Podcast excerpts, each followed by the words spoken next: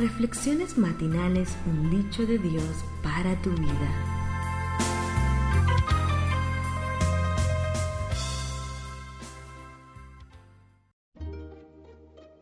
Es un gusto para mí que estés nuevamente en Nombres de Valor.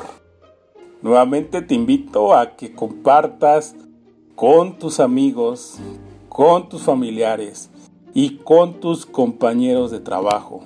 Sé un canal de bendición. Hoy traigo para ti la historia de Yair. Tuvo 30 hijos, cada uno de los cuales montaba su propio asno y gobernaba su propia ciudad en Galat. Jueces 10.4. Otro de los jueces menores. Esas personas a las que el relato bíblico apenas dedica un versículo. Fue Yair. Dios no necesitaba decirte largos testamentos para hacerte notar que eres importante para Él. Un rayo de sol por tu ventana, un vaso de agua en un día caluroso, ya son suficientes para que Él te haga notar tu importancia. A veces Dios nos habla por medio de detalles y nosotros no los oímos.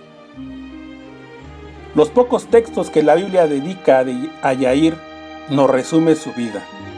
30 hijos, asnos para todos, ciudades para todos, 22 años de gobierno y, y sepultura. Cuando la miramos en perspectiva, la vida de muchos es apenas eso. Nació, creció, se multiplicó, murió. Déjame decirte que Dios ofrece mucho más. Los 30 hijos no hablan de una casi segura poligamia de parte del juez de Israel.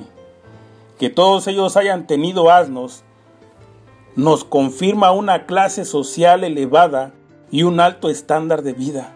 Si Yair pudo mantener a todas estas mujeres y darle a sus hijos un tan buen pasar, no es raro que sus compatriotas lo hayan elegido juez de Israel.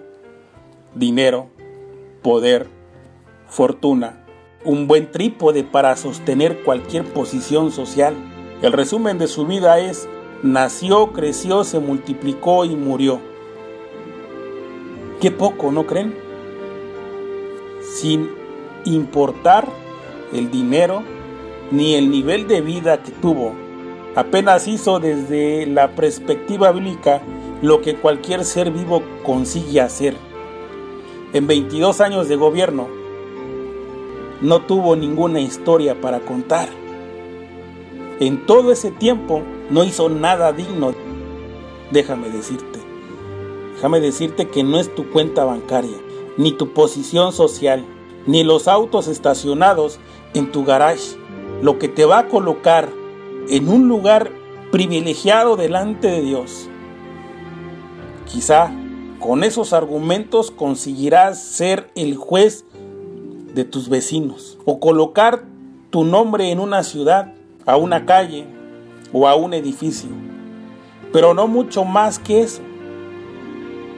Yo te pregunto, ¿ese es el blanco que deseas alcanzar?